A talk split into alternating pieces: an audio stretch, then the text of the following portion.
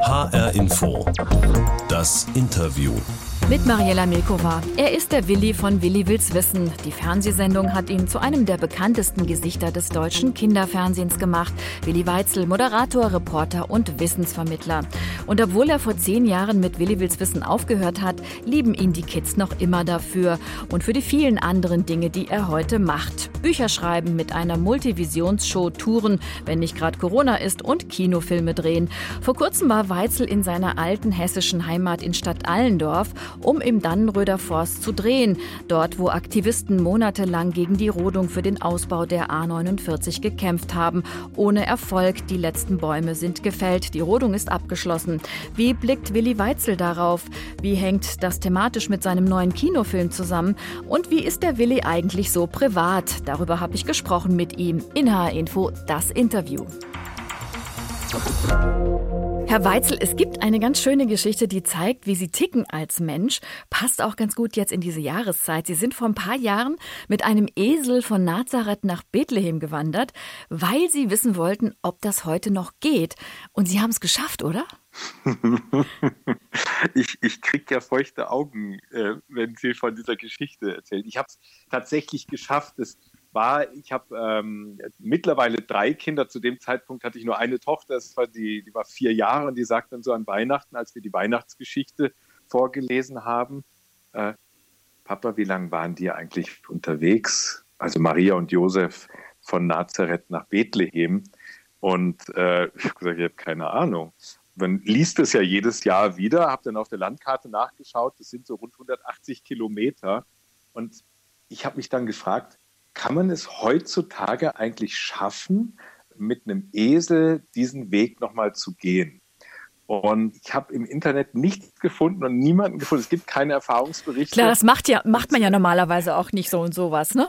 Ja. Wenn man nicht Willi Weitzel Mann. heißt.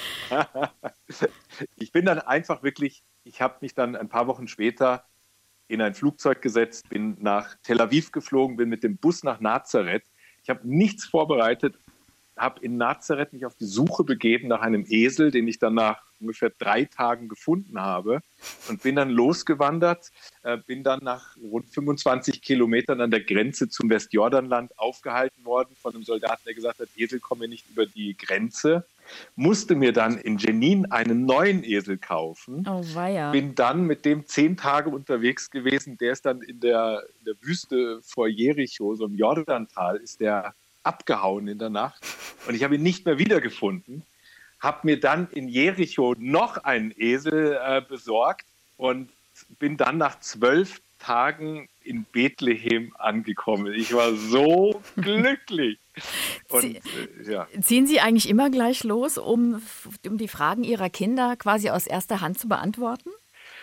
Naja, ich gebe mir schon Mühe und das ist ja das, was ich bei Willi Wills Wissen viele Jahre gelernt habe, einfach so die Ebene, die Augenhöhe, den Horizont von Kindern aufzunehmen und äh, zu sagen, wie kann man diese Frage beantworten? Mhm. Und äh, ja, und da, da habe ich einfach diesen, diesen, vielleicht auch diesen Spieltrieb. Man merkt aber auch, wenn ich jetzt diese Geschichte sehr lustig erzähle, es ist ja dann wie bei allen Sachen, wenn man sich dann in so ein Abenteuer stürzt, es ist dann doch der, der zähe Alltag, Autos rasen an einem vorbei. Man muss schauen, wo kann ich übernachten, wo kann ich Futter für mein Tier besorgen.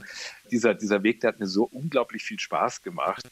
Ich habe in der Folge dann so eine ganze Vortragsreihe, so eine Multivisionsshow entwickelt. Die habe ich Willis wilde Wege getauft, äh, mit der ich durchs ganze Land seit vielen Jahren ziehe. Mhm. Und ich habe ich hab vor einigen Jahren einen tollen wilden Weg gemacht, der, der mich immer an diese Eselwanderung erinnert. Und zwar mein Bruder jüngeren Bruder Manuel und ältere Schwester Ingrid und mein Bruder, der wohnt bei Stadt Allendorf. Und der hier bei uns in da, Hessen, da, da ja, wir, ja, aber genau, da sind, da sind wir groß geworden.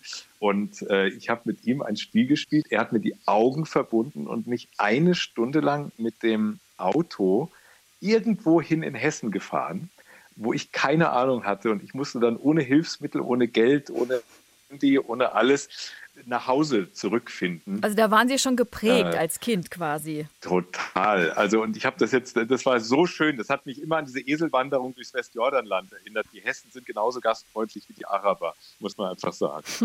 heißt aber auch im Umkehrschluss, dieser Spieltrieb heißt das für Ihre Familie auch aufpassen, was man fragt, sonst ist der Papa weg, weil er wieder was erforschen muss? Ja, ich muss ganz ehrlich gestehen, ich habe ja, ich habe ich behaupte immer, dass in meiner Brust tatsächlich das Herz eines Achtjährigen schlägt. Oh. Ähm, aber meine Kinder, die sind jetzt drei, sechs und zwölf, die zwingen mich immer wieder in diese Rolle dieser Erwachsene zu sein. Das, das wollen Sie gar nicht. Das, das mache ich nicht gerne, aber Sie zwingen mich. Sie fordern es, den Erwachsenen raushängen zu lassen. Ich gebe Ihnen jetzt mal ein paar Gegensatzpaare und Sie sagen mir, was besser auf Sie zutrifft, wie Sie sich selbst sehen, okay? Mhm. Kindskopf oder Berufsjugendlicher? Kindskopf. Mhm. Fragensteller oder Besserwisser? Fragensteller auf alle Fälle. Ja, das, äh, wer will schon Besserwisser sein? Der, der das Abenteuer sucht oder der, der Kindern was beibringen will? Ja, da will ich sagen, das, das trifft beides zu. Das ist für mich gar kein Gegensatz, weil das Abenteuer bedeutet auch immer einen Aufbruch in etwas Unbekanntes und trotzdem eine Aufmerksamkeit. Man muss immer schauen, was links und rechts vom Weg ist und auch Erfahrungen sammeln. Und über Erfahrungen kann man Kindern sehr viel beibringen. Willi Weitzel in H-Info das Interview. Er gehört zu den bekanntesten Gesichtern des deutschen Kinderfernsehens bekannt geworden. Vor allem ist er durch die Reportagereihe Willi will's wissen. Die wird seit mehr als zehn Jahren gar nicht mehr produziert, ist aber immer noch total angesagt bei den Kids. Wir hören mal kurz rein für die Leute, die das vielleicht noch gar nicht kennen. Willi will's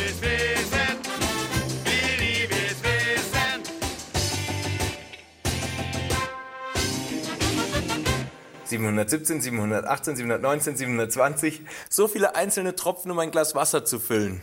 Habt ihr euch eigentlich mal gefragt, wo das Wasser eigentlich herkommt? Ich mache diesen Kopfstand hier nicht freiwillig.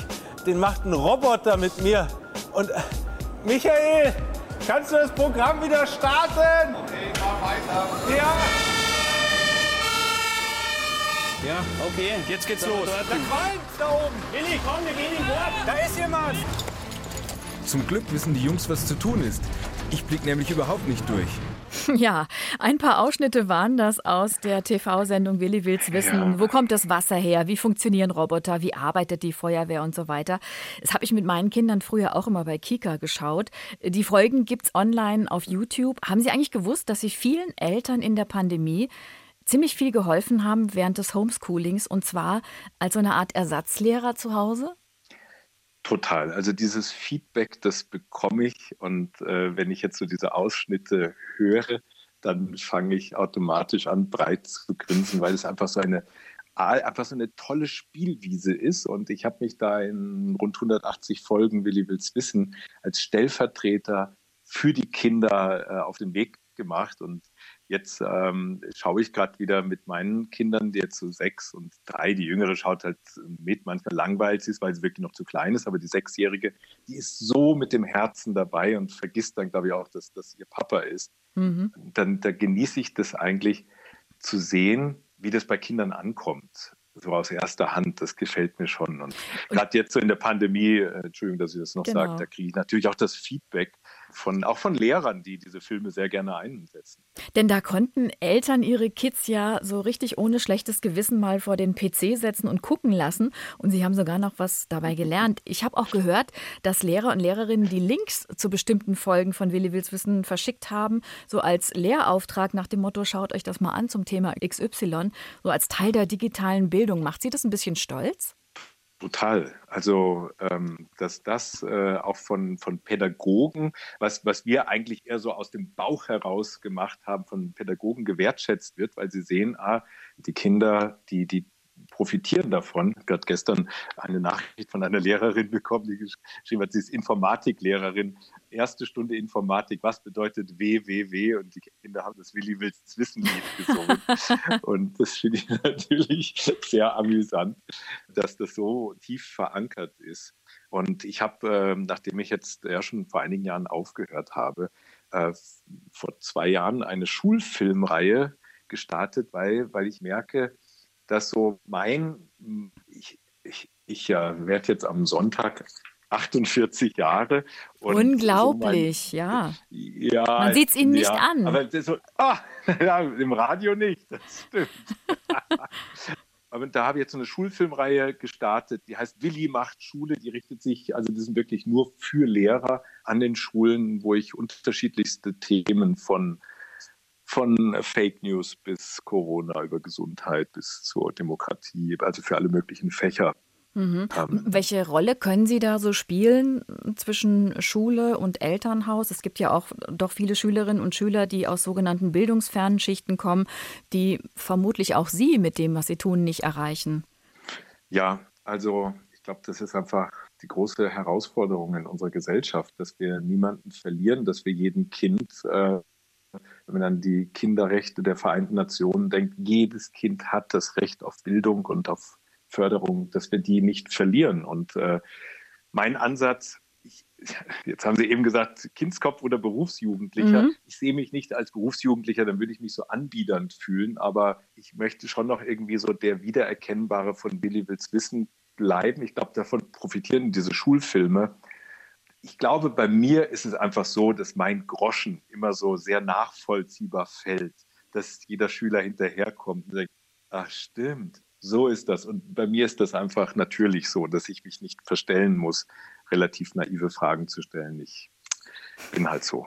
H-Info, das Interview mit Willi Weitzel, Reporter, Moderator, Filmemacher, Welterforscher, Wissensfreak und, und, und. Die Liste könnte man noch länger so fortsetzen.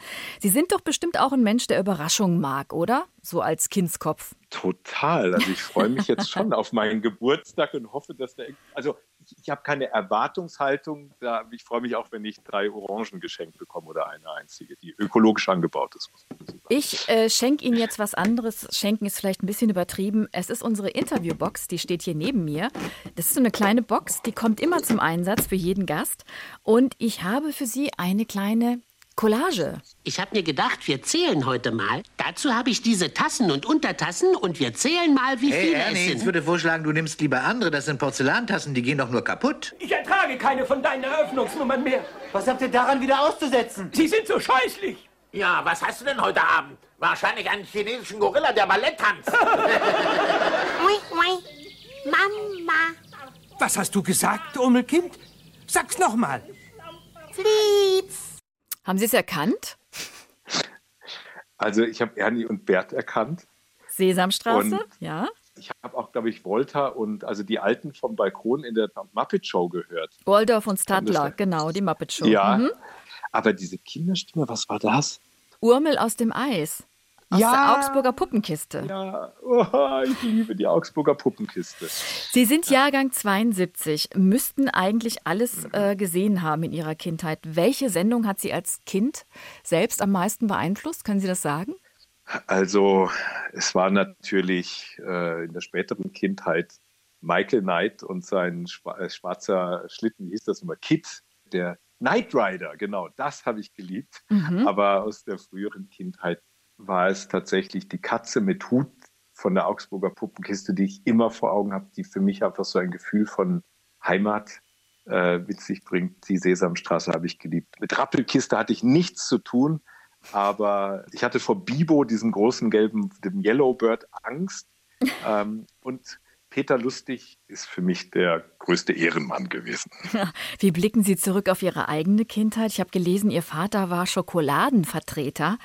Äh, das mhm. muss doch bestimmt traumhaft sein. Da gab es immer was zum Naschen, oder? Total. Also wir hatten immer eine Garage voll mit äh, Schokolade. Das war irgendwie auch normal, dass wir viel Schokolade hatten.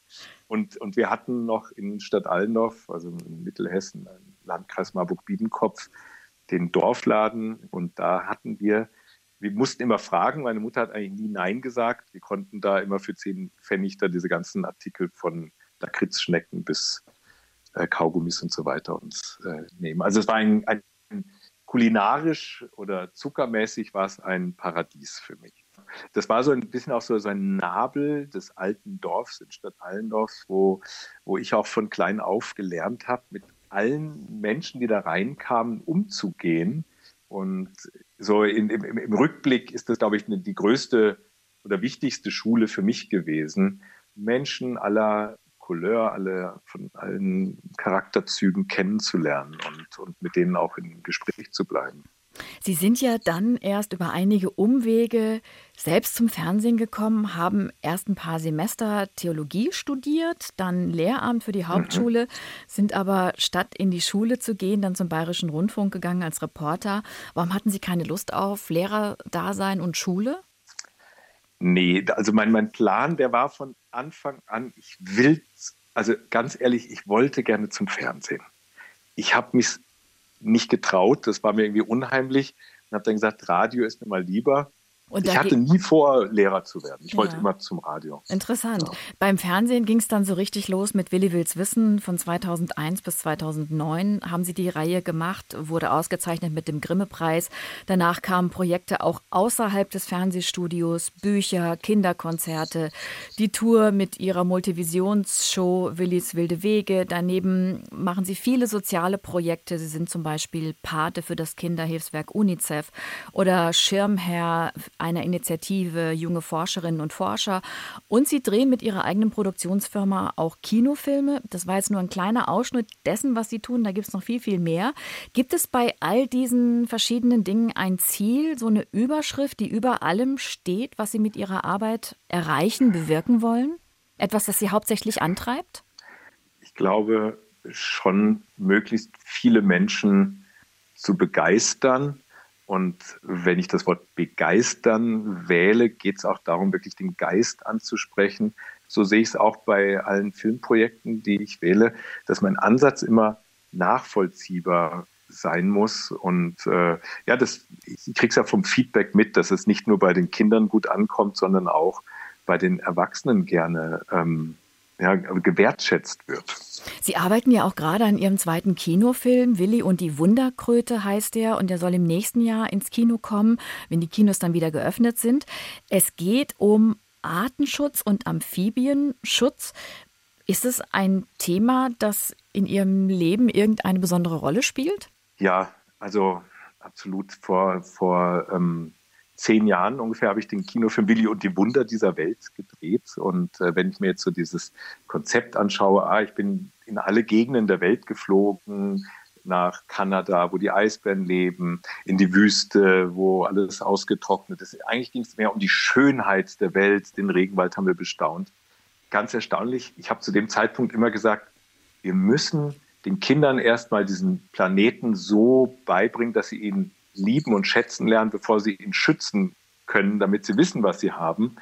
Wenn ich jetzt heute das Drehbuch anschaue, das wir für Willi und die Wunderkröte gewählt haben, das auch so ein, so ein globales Thema ist, es ist zum Schluss auch eine Weltreise, die ich unternehme. Da ist aber der Ansatz ganz anders, weil viel mehr in den Wunden der Welt rumgestochert wird.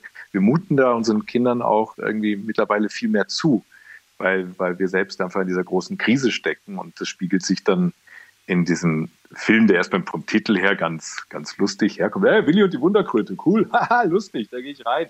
Und dann ist es doch auch in gewisser Weise ein, ich will jetzt nicht sagen ein Ökodrama, aber es ist ein Film, der, der fordert. Herr Info, das Interview mit dem Moderator, Reporter, Filmemacher und Wissensvermittler Willi Weitzel. Sie haben mir gerade schon die Überleitung geliefert äh, zu dem Thema, das ich jetzt mit Ihnen besprechen möchte. Sie stammen nämlich gebürtig aus Hessen, haben wir ja schon angesprochen, und zwar aus Stadt Allendorf. Das ist ja genau dort, wo der geplante neue Autobahnabschnitt der A49 auch langführen soll. Die Rodungen für den Ausbau der Autobahn sind abgeschlossen. Die letzten Bäume für die Trasse sind gefallen. Die Protestcamps der Aktivisten Aktivisten geräumt, die Baumhäuser abgebaut. Wie geht's Ihnen damit?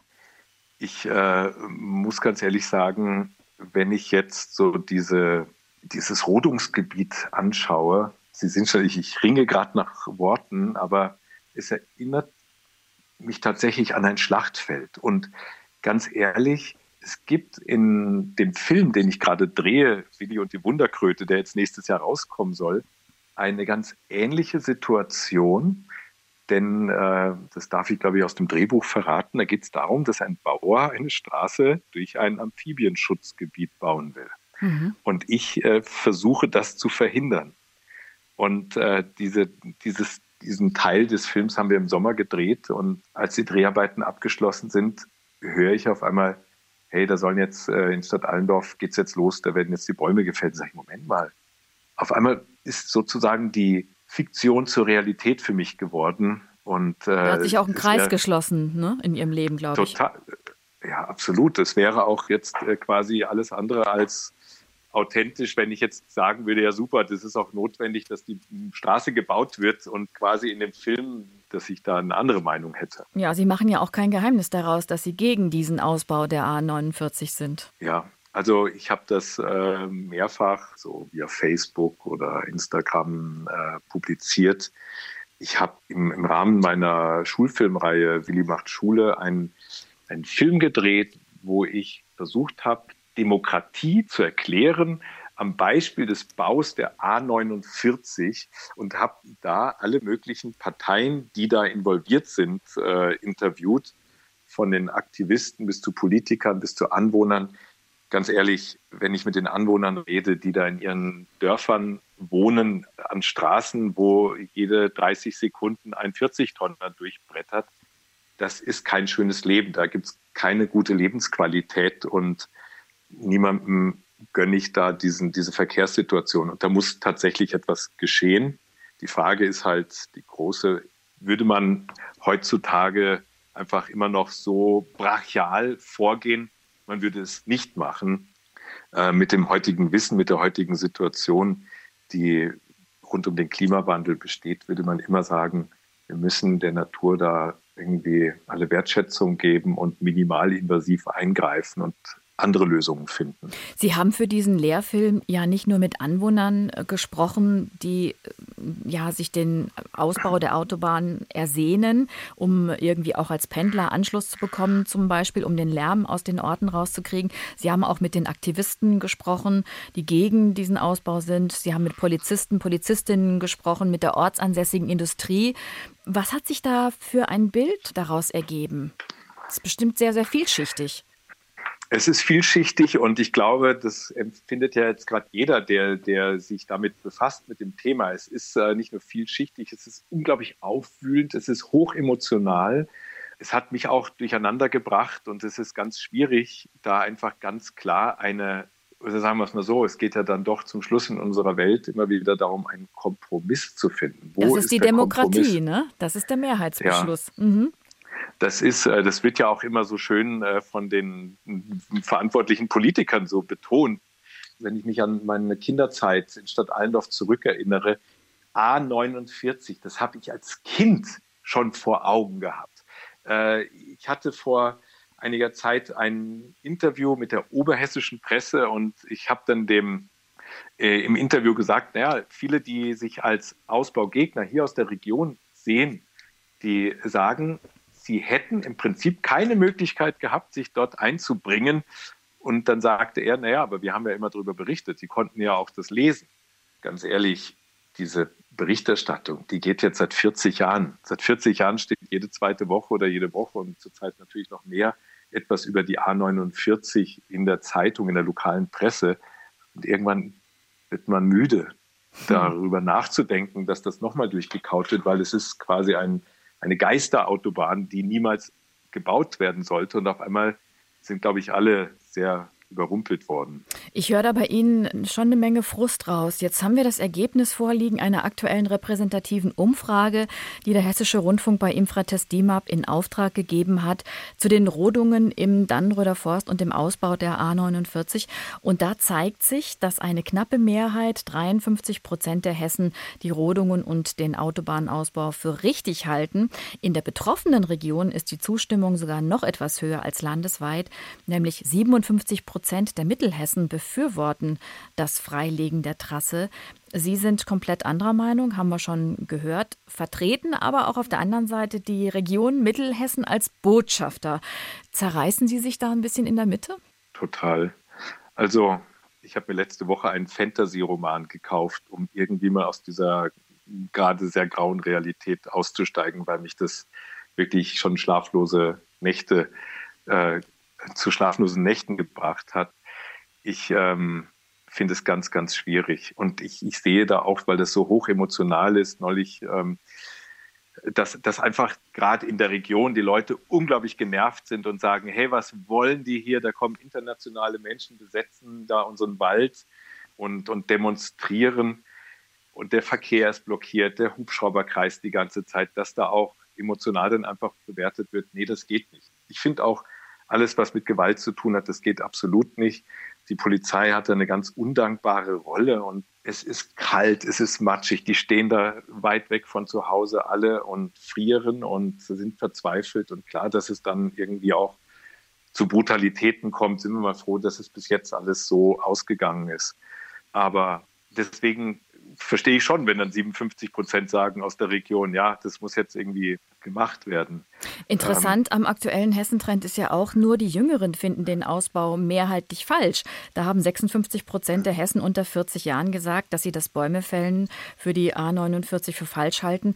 Haben Sie da bei Ihren Gesprächen, die Sie geführt haben vor Ort, auch so einen Generationenkonflikt festgestellt? Es hängt, glaube ich, schon so ein bisschen vom, vom Elternhaus ab. Aber zum Schluss darf man nicht vergessen, vor fünf Jahren, 2015, haben die Politiker es eigentlich der Jugend vorgemacht und gesagt haben, wir kommen jetzt alle aus der Welt zusammen und wir setzen uns hier an einen Tisch und sagen, Leute, wir müssen zusammenhalten, wir können es nur gemeinsam schaffen, äh, in der ganzen Welt eine Politik zu machen, die unser, unsere Erde, unsere Heimat absichert gegen den Klimawandel. Also lasst uns alle zurückgehen in unsere Länder und jetzt jede politische Entscheidung so fällen, dass sie nie dem Klimawandel in die Karten spielt, sondern dass es immer Anti-Klimawandel ist.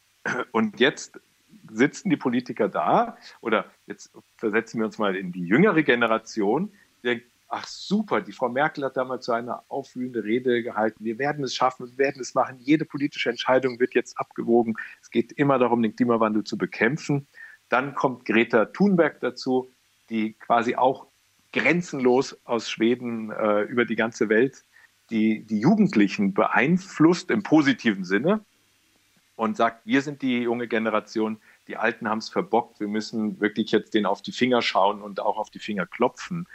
Und die haben eine Beziehung zu ihrer Erde, zu ihrer Heimat, die, die nicht irgendwie auf ja, den Dannenröder Forst begrenzt ist, sondern der Dannenröder Forst ist in dem Falle ja, ein, ein Symbol auch unseres Planeten, den es zu schützen gilt. Es ist schwierig, finde ich, wenn man den jungen Aktivisten jetzt vorwirft, ja, die sollen halt äh, nach Brasilien fliegen und da den Regenwald schützen. Ja, dann werden sie abgeknallt und äh, getötet. Das ist einfach sehr schwierig. Aber hier ist einfach die Möglichkeit, auch die Politiker aufzurütteln und zu demonstrieren. Den Streit machen ja viele der jungen Autobahngegner auch am grünen Verkehrsminister Tarek Al-Wazir fest. Sie werfen ihm vor, er verrät die Ideale der Partei, die ja eigentlich für eine Verkehrswende ist. Al-Wazir aber kontert, nachdem er jahrelang gegen die Autobahn gekämpft hat, setzt er als Minister die Beschlüsse des Bundes um und kann gar nicht anders. Laut aktuellem Hessentrend finden zwei Drittel der Befragten sein Verhalten richtig. Im Interview mit H-Info hat Tarek Al-Wazir das so kommentiert. Man kann von mir nicht erwarten, erwarten, dass ich mich verhalte wie Donald Trump. Ich äh, respektiere Gesetze und ich akzeptiere Gerichtsurteile, selbst wenn ich sie mir anders gewünscht hätte.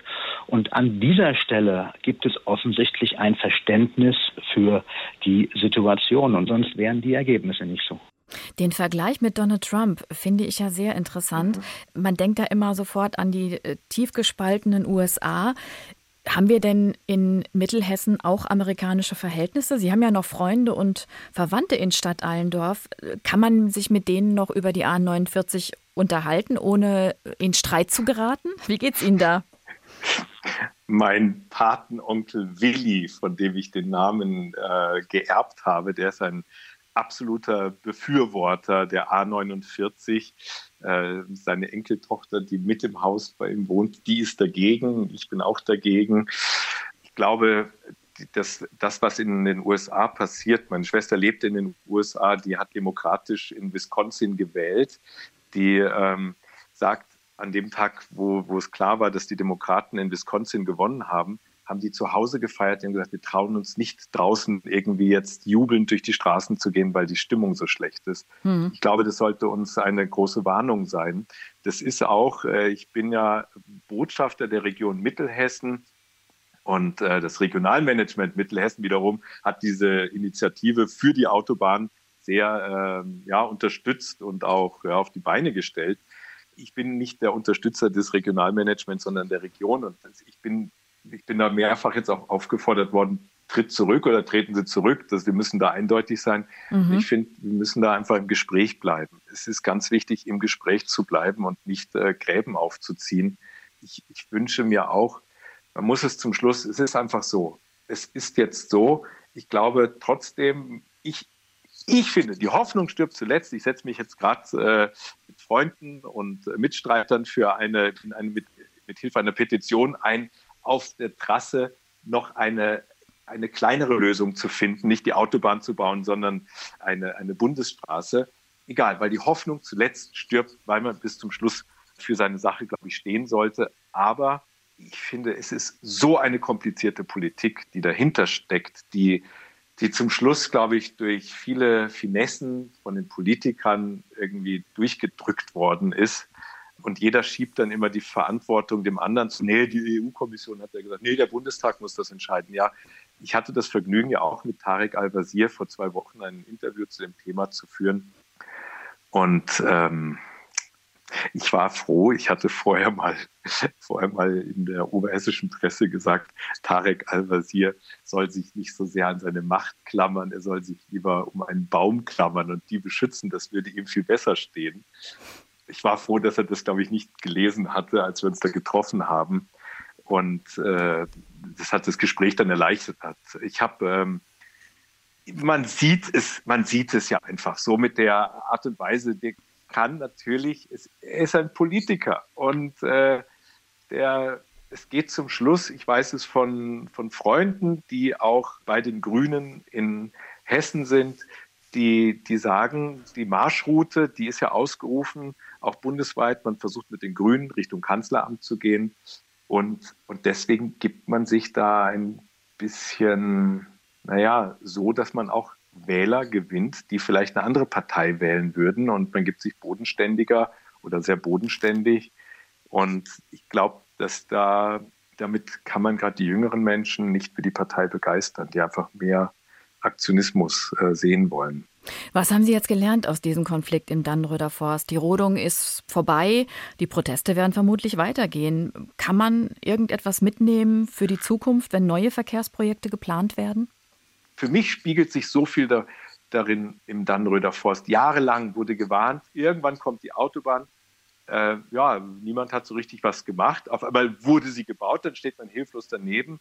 Genauso sieht es global aus. Jahrelang, jahrzehntelang warnen Wissenschaftler, Leute, ihr müsst die Politik, ihr müsst die ganze Industriesituation verändern, weil sonst haben wir den Klimawandel nicht mehr im Griff. Und jetzt ist es so, wir stehen mehr oder weniger auch im Moment machtlos da. Es verändert sich nichts. Und deswegen wird es genauso, um es jetzt mal wirklich pessimistisch zu sagen, auch mit unserer Welt weitergehen. Es wird nichts passieren und es wird einfach katastrophal werden. Und das macht mir zurzeit das Leben richtig schwer. Dannröder Forst, Bau der A49 heißt für mich, sehr wachsam zu sein. Wo sind die nächsten Projekte? Wo kann ich mich in meiner Demokratie mit meiner Stimme stark machen? Willi Weitzel, herzlichen Dank. Sehr gerne. Jetzt, jetzt, jetzt, jetzt, jetzt gehe ich und lese meinen Fantasy-Roman weiter, um mich ein bisschen wieder in die schöne bunte Welt äh, der Fantasie zu begeben. Das war H-Info das Interview und das gibt es auch als Podcast auf hrinforadio.de und natürlich auch in der ARD Audiothek. Am besten Sie abonnieren uns gleich, um da nichts zu verpassen. Ich bin Mariella Milkova.